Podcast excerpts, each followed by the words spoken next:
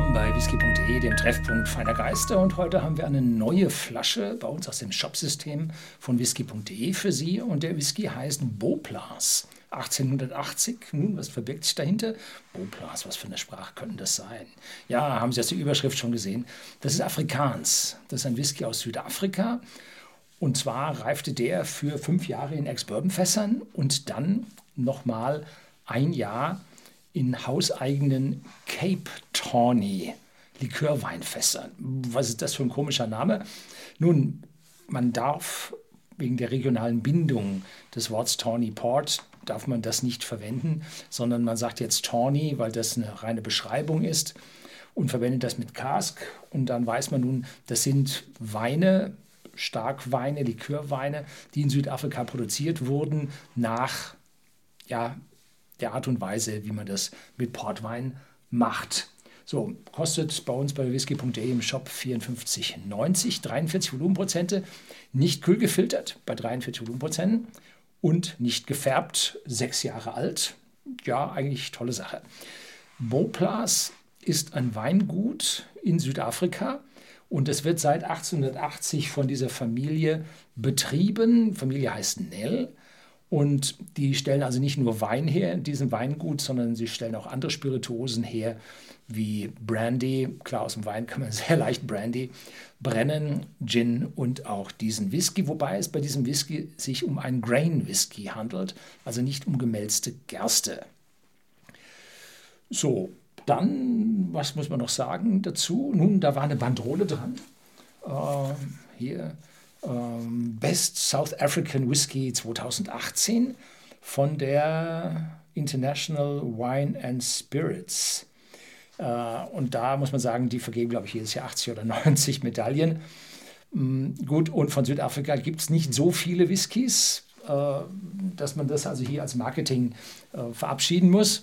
Aber wir schauen jetzt mal innen rein und von der gesamten ja, Erscheinungsform ist mir der nicht so unsympathisch. Er hat sogar eine Bandrole hier oben rum, ähm, die dafür sorgt, dass man ihn jetzt nicht öffnet und durch was anderes ersetzt. Ähm, diese Bandrole sieht aus wie Papier, war aber extrem stabil, sodass ich ein Messer nehmen musste, um das beim ersten Take hier zu öffnen.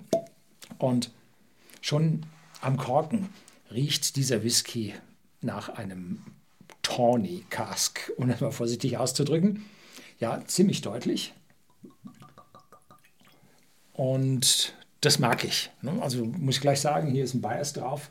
Ich mag äh, diese Tawny Ports. Das ist also genau das, was mir gefällt. Jetzt muss man gucken, Grain ist normalerweise nicht so mein Ding, wenn der in zu häufig wiederverwendeten Fässern reift, weil er da eine gewisse bittere Note ausbaut. Aber schauen wir mal, wie er hier jetzt gelaufen ist. Ja,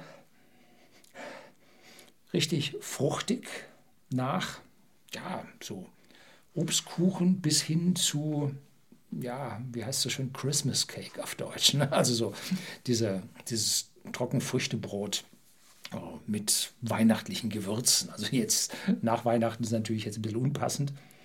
Sagen wir mal winterliche Gewürze. Und da sind da so, so Nelken, Kardamom und sowas drin. Aber auch geht rüber in Richtung Feige, wobei dazu eine frische, fruchtige Note durchaus äh, im Vordergrund steht. Und diese schweren alten Früchte noch nicht so da sind. Die kommen zwar vom Tawny Port, aber vom Whisky ist das Alter an der Stelle dann noch nicht so ganz da. Tja, probieren wir.